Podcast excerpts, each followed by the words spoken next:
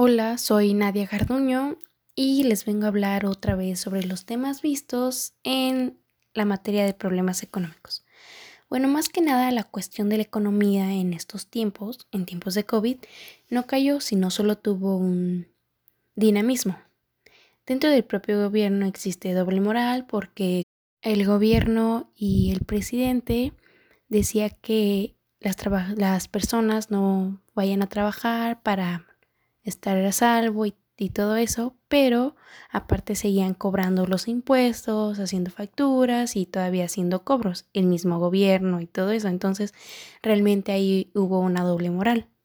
Existen dos políticas, las cuales es política pública y política de gobierno, la cual la pública es por medio de la participación ciudadana, en la cual este, cubre las necesidades de la participación ciudadana, mientras que el gobierno es como una decisión dentro de lo que se dice pues el gobierno o los políticos.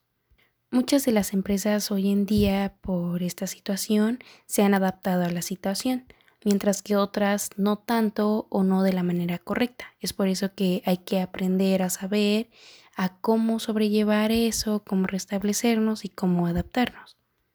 Otro tema importante es sobre las zonas francas, que más que nada es como la posibilidad de establecer una libre industrialización, una libre distribución y más que nada ayuda al desarrollo de la industria y a las empresas.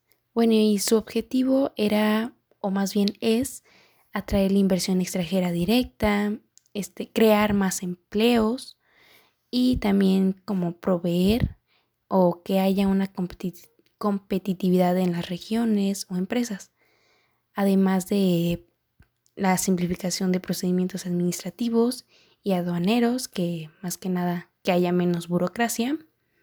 Y esto se establece en distintas partes del mundo, pero no hay que confundirlo con los clusters porque es un concepto muy distinto a este.